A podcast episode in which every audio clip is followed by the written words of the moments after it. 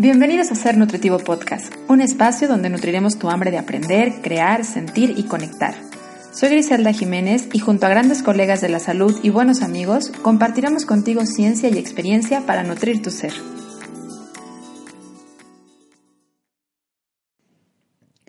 Hoy estoy de fiesta y quiero compartirlo contigo. En este episodio vas a conocer un poco más sobre mí y sobre todo sobre mi faceta de emprendedora.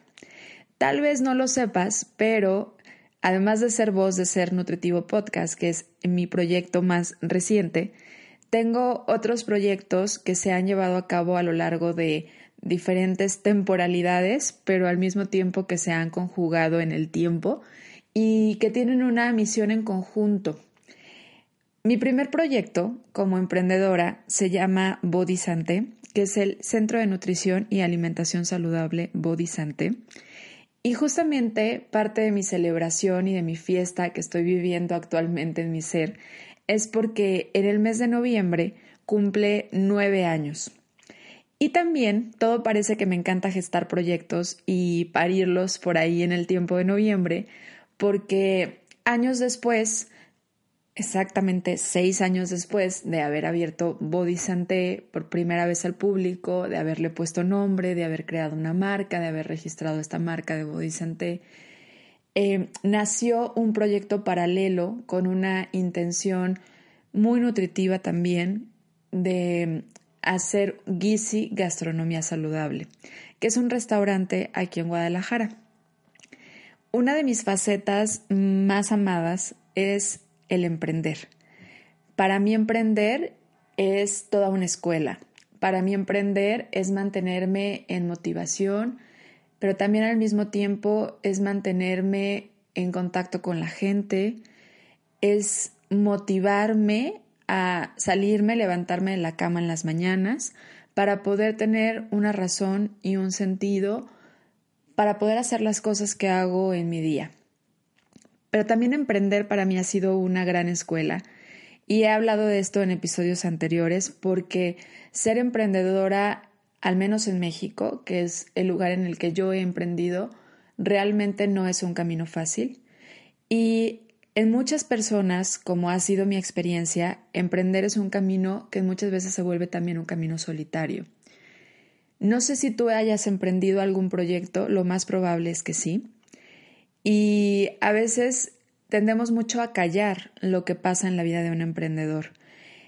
con la intención de que se vea solo aquello que es un logro, lo bonito, lo que nos está pasando, nuestros éxitos, dado mucho y, acompañado por esa mala intención o mala visión que tenemos sobre lo que es el fracaso o los aprendizajes que trae el fracaso, tendemos mucho también a callar toda esta parte que hay detrás de emprender. Ser emprendedor, o cuando hablamos de un emprendedor, regularmente la gente piensa en alguien trajeado, en alguien con un buen coche, en alguien que viaja mucho, que trae un maletín, que es una persona con riquezas, porque ha sido la imagen que nos ha vendido justamente esta palabra de ser emprendedor. Y hoy estamos en una era sobre los, donde los emprendedores están de moda, donde se hacen libros, se hacen películas, se hacen documentales de emprendedores, porque por cuestiones sociales quieren que se empiecen a, a, gestar varios emprendedores. Cuestiones sociales como la falta de empleo, entonces pues están buscando que gente genere empleo y se está motivando a muchas personas a emprender. Pero emprender es algo que requiere un cierto carácter. Creo yo que es un carácter que no necesariamente naces con él. Sin embargo, sí necesitas estar consciente que el camino de un emprendedor no es un camino trazado. Cuando nos hablan sobre emprender, es generar un camino nuevo. Yo recuerdo mucho eh, mi salida de la universidad la doctora Bárbara Bismanos, que en aquel entonces era la coordinadora de la carrera de nutrición en la Universidad de Guadalajara, en la universidad donde yo estudié la licenciatura, em, dio un discurso basado justamente en lo que yo conozco como una canción, que dice Caminante no hay camino. Me parece que no es solo una canción, creo que es como un poema o una carta. Eh, no sabría muy bien. Pero para mí recuerdo esa sensación en donde se me enchinó la piel cuando la estaba escuchando, porque justamente yo la estaba como, como analizando en mi mente, que era, se acabó el camino. Regularmente, cuando nosotros vamos por primera vez a la escuela, nos hablan de que del kinder sigue la primaria, de la primaria sigue la secundaria, de la secundaria sigue la preparatoria, de la preparatoria sigue la licenciatura, de la licenciatura sigue una maestría o una especialidad y de la especialidad un doctorado y obviamente también ahí ya se empiezan a bifurcar algunos caminitos en donde algunos dicen yo me quedo en la licenciatura y entonces que sigue, búscate un trabajo y luego te casas, te reproduces, em, vives y se acabó la vida. Y, resulta que para mí ese camino fue como que ya llegué a la licenciatura, ya terminé la carrera, ¿qué sigue? Armar un camino. Yo quería, o para mí era muy importante, empezar a trabajar antes de pensar en estudiar o continuar estudiando una maestría, que sé que hoy por hoy ha sido como un refugio un tanto seguro y que por eso mucha gente eh, se la pasa estudiando antes de poder salir a trabajar, antes de, de empezar a emprender algún proyecto, antes de ofrecer sus servicios, que para mí es muy importante porque siento yo que la ciencia que sirve es la ciencia que se aplica. Es, la ciencia es maravillosa, es conocimiento, es poder, y, es algo que el poder y el conocimiento es algo que no debe de, de sostenerse o de acaparar, es algo que se debe de compartir. Y por eso creo que la ciencia más útil es aquella que se comparte y es aquella que se logra aplicar, es aquella que se logra convertir en un acto, que se logra convertir en un hábito, que se logra convertir en una nueva conducta o en una nueva toma de decisiones. De lo contrario, todo el conocimiento que una persona pueda tener acumulada sin aplicación es oro escondido, es eh, oro debajo todavía sin poder ver ese brillo, esa luz y sin poder ser útil para la humanidad. Y en esa visión que yo tengo sobre la importancia de poder compartir el conocimiento, yo necesitaba empezar a compartir lo que había, lo que había aprendido durante mi licenciatura y sobre lo que había descubierto del el valor de la nutrición hace nueve años. Y, y con esa visión que me había generado el recordar esta canción y, esta frase que dice, caminante no hay camino, se hace camino al andar, me visualicé como con un hacha en las manos, empezando a abrir camino. Y justamente yo veo así el hecho de emprender. Es tomar un hacha y empezar a generar un camino en donde te vas a cansar porque no es fácil abrir un espacio, es cortar ramas, es saber que el, el, andar, el piso en el que vas a andar va a tener baches, va a tener subidas pesadas, va a tener momentos, climas complicados y es exactamente lo mismo que pasa en el camino de emprender. Pero hay algo muy gratificante cuando estás en un momento del camino y volteas, o en un momento de ese abrir esa brecha y volteas y ves que ese camino pueda ser utilizado por otras personas. Y saliéndonos del lado del ego y viendo esta gratificación y viendo toda esta emoción de gusto, es, es, es como un acto en el que dices, wow, qué padre, pude ayudar a otras personas a encontrar un camino que los lleve hacia esto. Y eso para mí ha sido emprender. Emprender es abrir o ha sido para mí un camino complicado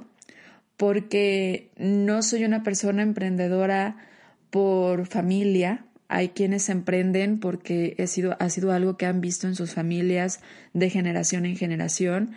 Ah, e, es algo con el que nacen y, y por supuesto, más que nacer de manera que lo tengan incluido o como un don, es más que nada que es algo con lo que desde el momento que nacen tienen cierto contacto. Entonces ven el hecho de emprender, abrir negocios, implementar proyectos, hacer, hacer procesos dentro de tus proyectos, el tener que trabajar y ser líder de algunas personas en tu área de trabajo. ha sido como su realidad desde que son pequeños. En mi caso no fue así. En mi caso yo vengo de una familia sumamente trabajadora, muy amorosa, muy dedicada, muy comprometida con lo que hacen, pero no, es una no son personas emprendedoras. Fuera de mi abuelo paterno, que ha sido la persona más emprendedora que yo conozco de forma cercana a mi familia, el resto de mi familia, que se respeta perfectamente porque además son seres admirables y que yo amo por completo, como son, eh, sí han decidido tomar más estos caminos ya trazados. Entonces, para mí el, el, ser emprendedor sí ha sido un camino solitario. Sí ha sido agarra tu hacha y vas adelante y no hay luz y no sabes lo que hay adelante y no te acuerdas lo que hay atrás y no sabes lo que hay al lado porque hay demasiada hierba y es complicado. Y he tenido que aprender mucho a partir de el equivocarme. Y por eso hoy veo la equivocación como algo donde podemos crecer, donde veo una oportunidad de crecimiento. Cuando voy a contarles un poco la historia de cómo surge Bodhisante, em, cuando salí recién de la universidad, pues obviamente dentro de mis ganas de compartir la nutrición y como parte de una cultura establecida dentro de la licenciatura en nutrición, era mucho la consulta fuera de que mi, mi universidad abría mucho el campo laboral y hablaba mucho de las diferentes áreas en donde podemos trabajar los nutriólogos, yo seguía muy enfocada al área de la consulta porque como les he platicado en capítulos anteriores, era un área que yo había tenido contacto desde niña y yo experimenté en carne propia la necesidad de un profesional de la nutrición que fuera empático, que comprendiera el alimento con un valor mucho más allá eh, de hablar de fuerza de voluntad, de hablar de calorías. Entonces yo quería convertirme en esa persona, en esa fuente para otras personas. Entonces yo sí veía como esta necesidad de convertirme en una nutrióloga enfocada más al área clínica, dietética, y justamente fue ahí que dije necesito o quiero implementar la parte de hacer consulta. Y esto fue muy natural para mí. A diferencia de otros proyectos que he generado, como es la tiendita Santé, como son la parte de Vida Santé, que es implementar algunos talleres y conferencias, y como es Guisi Gastronomía Saludable y ahora Ser Nutritivo Podcast, la consulta y el abrir Body Santé fue algo muy natural para mí. Yo creo que era tan deseado desde mis inicios de la vida eh, que fue como muy espontáneo hablamos de que no hay, o muchas personas creemos en este lado, de que no son tanto casualidades, pero, pero sí se fueron dando de una manera como muy, muy sencilla. Recuerdo que mi hermana eh, pues compartía con sus compañeros de trabajo que yo estaba estudiando nutrición, muchos de ellos empezaban a decirme, ¿sabes qué? Me das consulta, de repente de ahí empezaron a compartir el, oye, y, mi mamá puede venir a consulta contigo. Yo daba consulta todavía en aquel momento en, en casa de mis papás. Llegó un momento en el que pues eran las nueve de la noche en sábado y había gente en la sala de mi casa porque pues yo tenía citados, ¿no? Y entonces mi mamá, que siempre ha sido parte muy impulsora de mi familia, me dijo, mijita, ya te está yendo bien, eh, ya tienes tu título, tu cédula, órale, a buscar camino, ¿no? Y yo creo que eso es parte muy importante de los papás, ser impulsores, no nada más protectores, sino impulsar y decir, no te quedes aquí, síguele más, si puedes más, ve qué más puedes hacer, si esto está funcionando, aviéntate, anímate. Y a pesar de que mis papás no son emprendedores vistos desde el lado social, que generan negocios, si tienen, particularmente mi mamá, yo la recuerdo como una persona muy emprendedora, muy luchona más que emprendedora, porque mm, en, en, en mi niñez siempre me enseñó el valor del trabajo y lo dignificante que es el trabajo. Cuando éramos niños vivíamos en una situación muy amorosa, en una familia siempre muy, muy, muy, muy unida, muy dada a dar todo lo que se necesita emocionalmente en un niño, pero económicamente en situaciones a veces un tanto complicadas, que siendo honesta, era tanto la contención que nos daban emocionalmente nuestra familia que yo no lo notaba. Para mí todo esto era algo como un reto. Si teníamos, si no había luz en la cuadra, si no había pavimento en la cuadra, para mí era como todo un reto. Si teníamos que ir por agua a sacarla de otro lado, para mí era todo un reto. Y muchas veces dentro de todo esto, recuerdo que en, ese ser luchón de mi mamá y emprendedor, nos decía, ¿saben qué?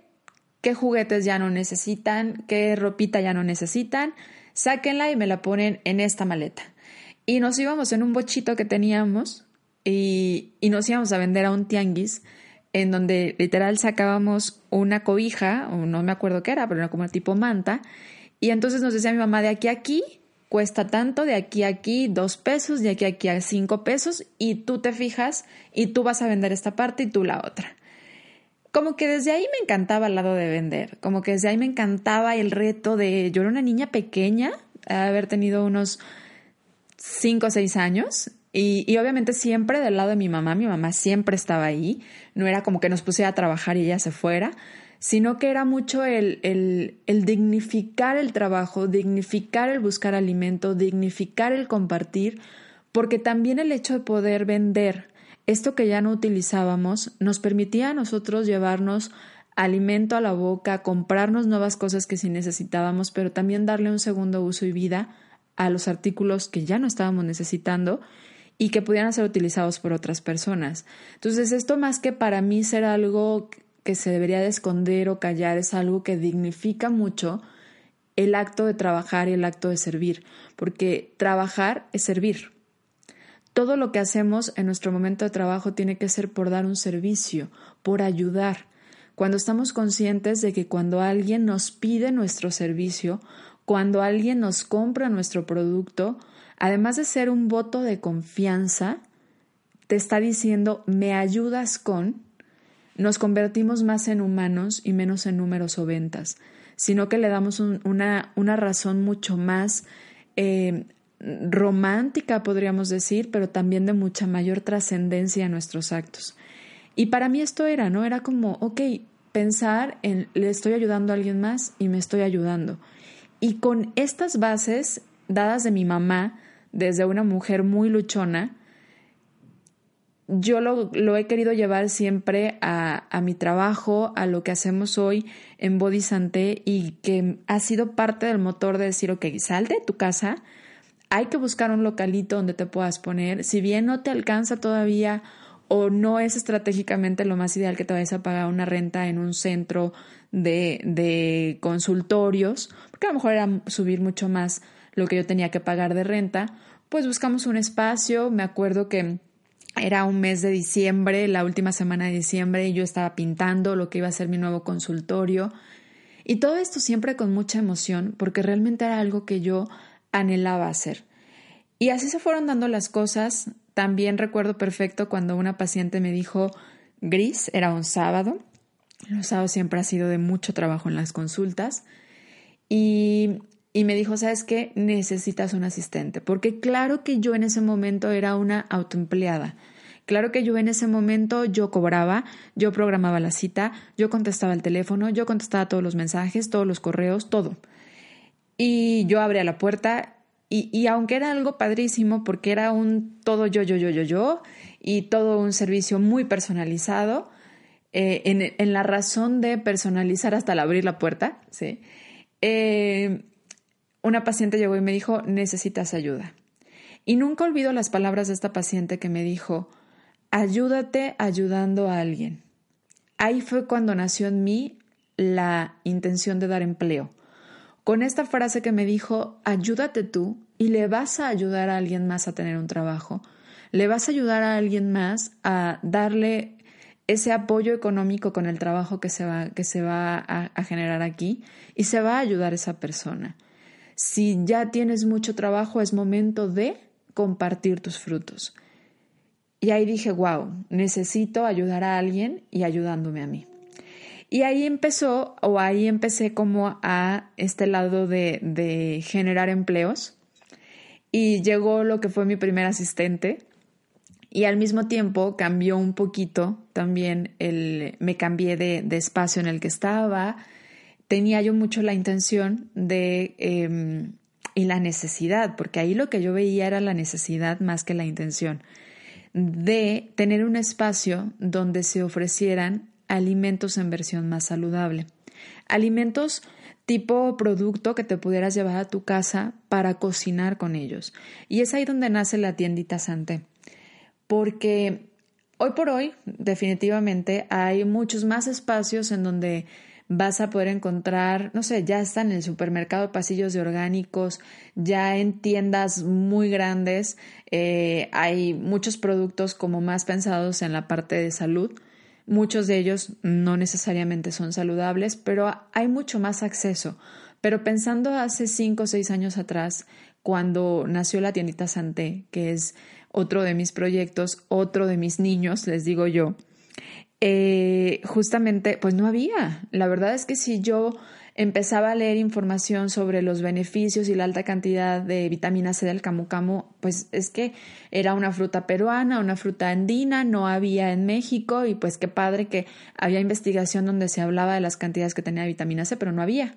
Entonces, ni modo que yo le al paciente, oye, ¿sabes qué? Consíguete el camu camu y el paciente no podía ir a Perú para traerlo, pues no era algo viable. Entonces, así como eso, pues empecé como a buscar justamente la forma de de traer recursos para ellos. Si se hablaba de, ok, el beneficio de la curcumina como sustancia activa de la cúrcuma, pero aquí en México, en Guadalajara particularmente, porque sé que en ciudades como Monterrey, y Ciudad de México, llegaron mucho tiempo antes,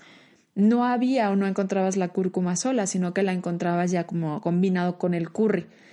Y, y fue como dije, ok, voy a ir generando un espacio pequeño. Nunca fue mi intención y nunca ha sido mi intención con la tienda que sea un espacio grande, quiero que sea un espacio más local, un espacio en donde te sientas con la confianza de que lo que vas a encontrar ahí es porque definitivamente lo revisamos entre nutriólogos, vimos que los ingredientes son puros, vimos que la calidad es buena, vimos que el productor está realmente comprometido, no nada más con crecer su empresa o el lado económico o dejar de ser un productor local o subirse al, al tren de la moda de lo saludable y empezar a venderlo, sino que realmente era un producto como amparado nutricionalmente por una vigilancia de nutriólogos que estamos comprometidos con eso.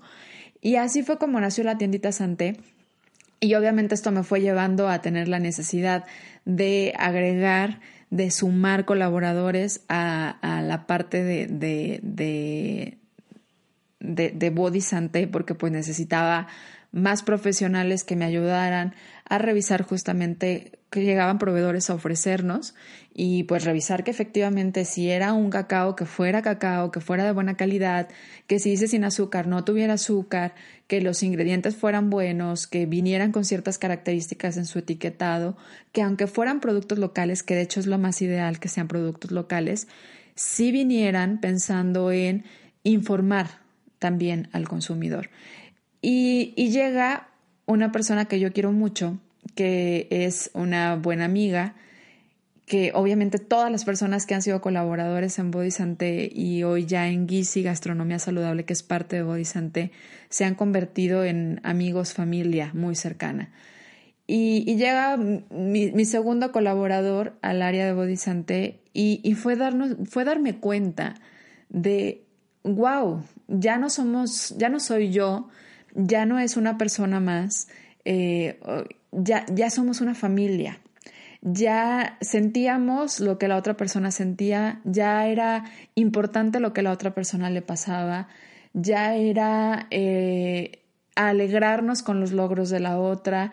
ya era como lograr ir, ir empapándonos a todos de una misma cultura, visión, valores y fue un gran reto y es y ha sido un gran reto empezar justamente a, llevar este empape de una, de una cultura como, como empresa, como equipo, como familia que ahora somos. Pero ahí fue cuando me di cuenta de lo maravilloso que es poder generar empleo y comunidad. Porque si quieres crecer, es mucho más sencillo cuando lo haces rodeada de personas que van en la misma dirección que tú, que quieren lo mismo que tú, que buscan lo mismo que tú. Y si a veces no lo buscan, empezar justamente a motivarlos a buscarlo y decirles yo lo busco por esto y ver de qué manera esa persona puede entender para qué lo estamos haciendo. Porque es muy importante, o yo lo vi así en ese momento y lo sigo viendo,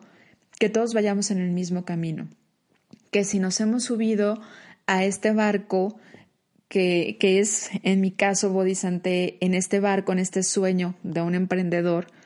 pues debemos de saber hacia dónde vamos todos en conjunto, hacia dónde queremos que vaya el barco, porque van a venir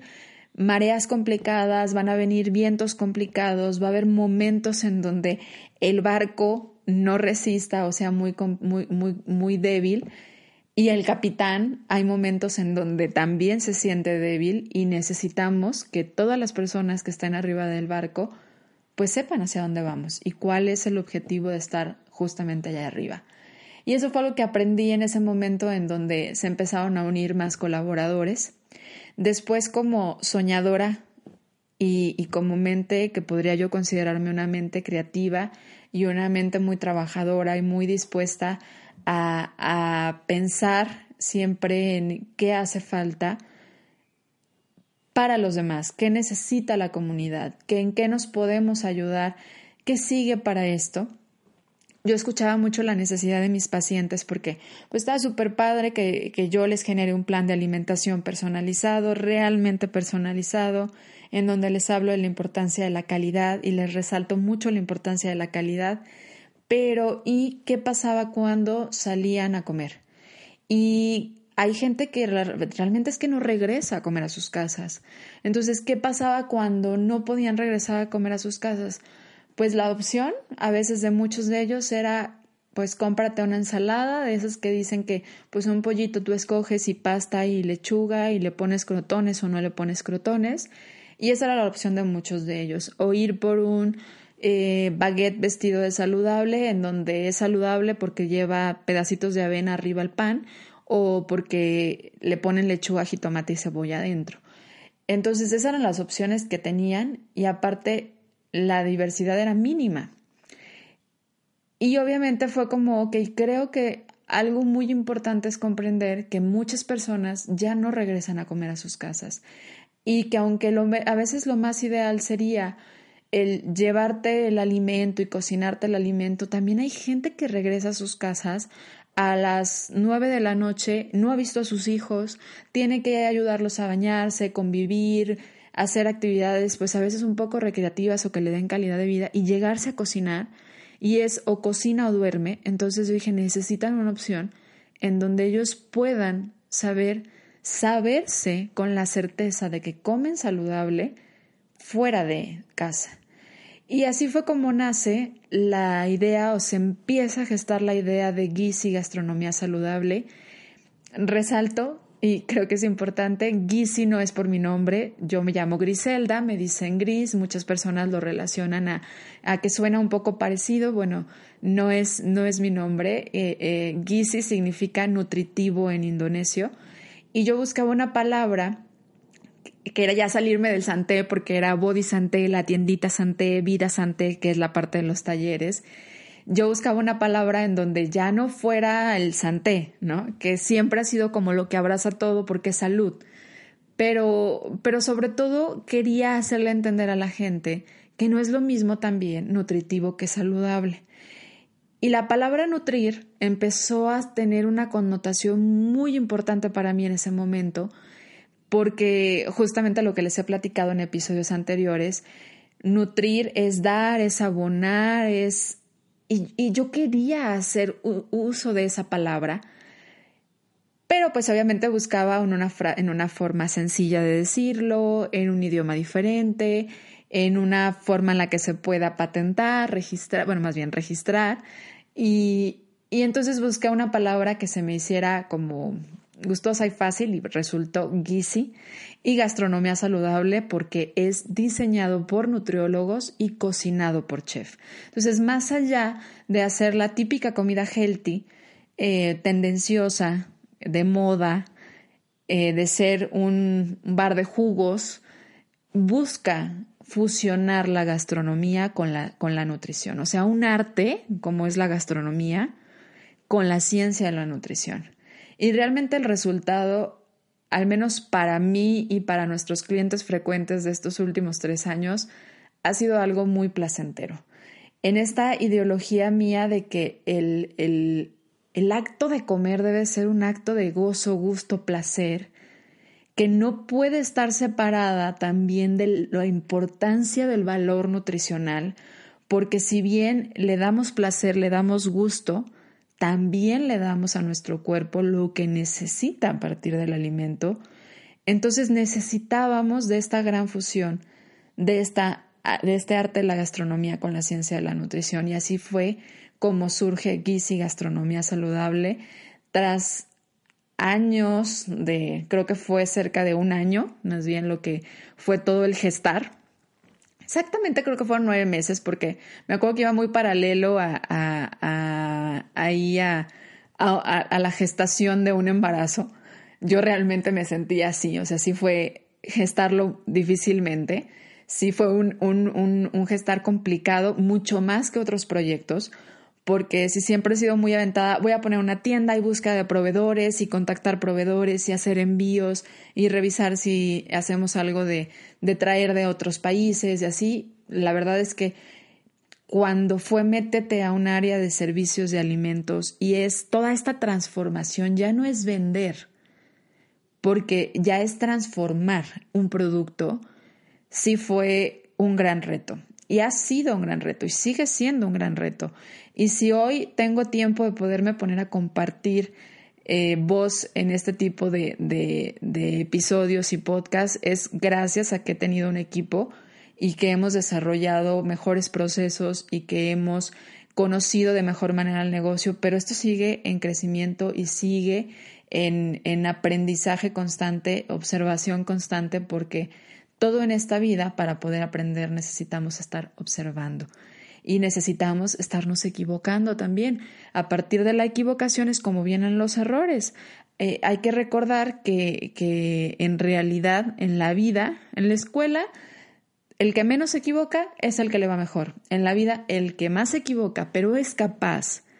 es capaz de observar, reconocer y trabajar en sus errores, ese es el que le va a ir mejor. Que ahí es donde creo, como generaciones más actuales, necesitamos empezar a trabajar. El error no se esconde, el error no se evita. No se evita una vez que ya lo hiciste. O sea, si, si, ya eres capaz de verlo desde antes, pues ahí es donde tienes que empezar a actuar. Pero si te estás equivocando, ya te equivocaste, acéptalo y a, a partir de ahí trabájalo. Pero esto es algo que necesitamos empezar a cultivar. No está mal equivocarse en la vida. Lo malo es que no seamos capaces de aceptar y trabajar en nuestros errores. Y esto ha sido parte de lo mucho que emprender me ha enseñado. Yo me he equivocado muchas veces en esta parte de emprender porque no hay un solo camino, porque como emprendedores no hay una sola una sola ruta, de hecho no hay ruta, no hay seguridad, nadie nos dice si estamos bien o mal, no hay quien nos esté calificando, no hay quien te esté dando unas palmaditas en la espalda. Es un trabajo arduo, es un trabajo de todos los días, es un compromiso constante y para esto y para mantenerte sereno, para mantenerte de pie, necesitas mucho el trabajo interno. Hay una, una, frase en un libro que recientemente, bueno, de este año ya no tan reciente,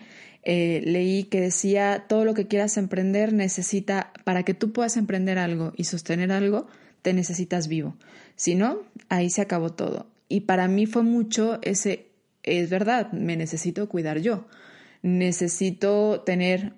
buenos hábitos de alimentación, de actividad, de meditación, de descanso, porque si no hay ese equilibrio en mi día, pues no va a haber un emprendedor más en esta, eh, eh, que pueda continuar o que pueda seguir en este momento todavía con todo lo que hace Body Y estamos de fiesta porque pues son nueve años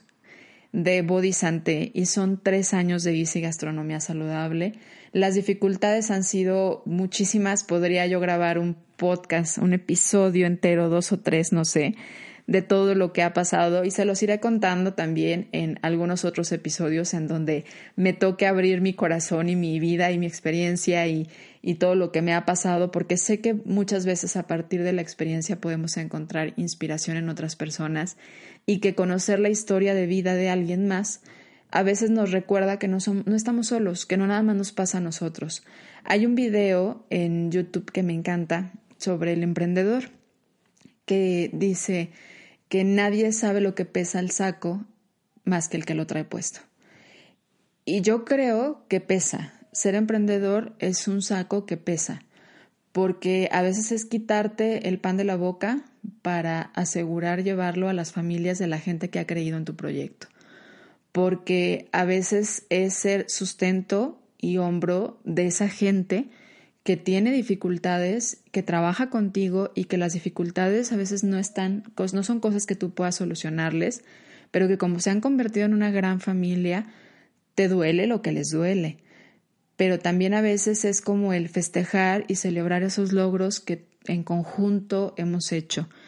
Y hoy, justamente sabiendo que este episodio sale en el Día de Acción de Gracias, quiero comenzar por darles gracias a esas personas que se han subido a este barco, que son mis colaboradores, que son ahora mi familia, que son ahora mi red de apoyo, mi aldea, mi refugio, mi soporte y, y quienes ya no están, pero han sido, gracias, gracias por creer en este sueño, gracias por creer en, en este capitán que le toca en este momento. Espero no siempre ser yo la que sea eh, el, capitán del barco, pero en este momento, gracias por confiar en, en mí para poderlo llevar, gracias por subirse al barco y estar siempre conscientes de que habrá momentos en donde la marea sea difícil, habrá momentos en donde podamos ver un mar tranquilo, podamos disfrutar del mar o un día soleado y hay otros en donde no. Y gracias por su paciencia, gracias por su amor, por su entrega, por su compromiso, por su levantarse temprano, por pensar más allá de cubrir su horario, por pensar en, en el futuro eh, de, de este proyecto, en nuestros clientes, en estar conscientes que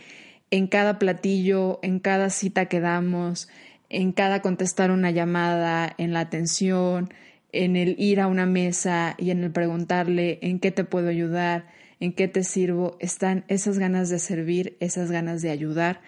Gracias por comprometerse con eso y darle ese valor a nuestro trabajo. Y muchas gracias a quienes durante estos nueve años han confiado en, en mí, en mi trabajo como nutrióloga, quienes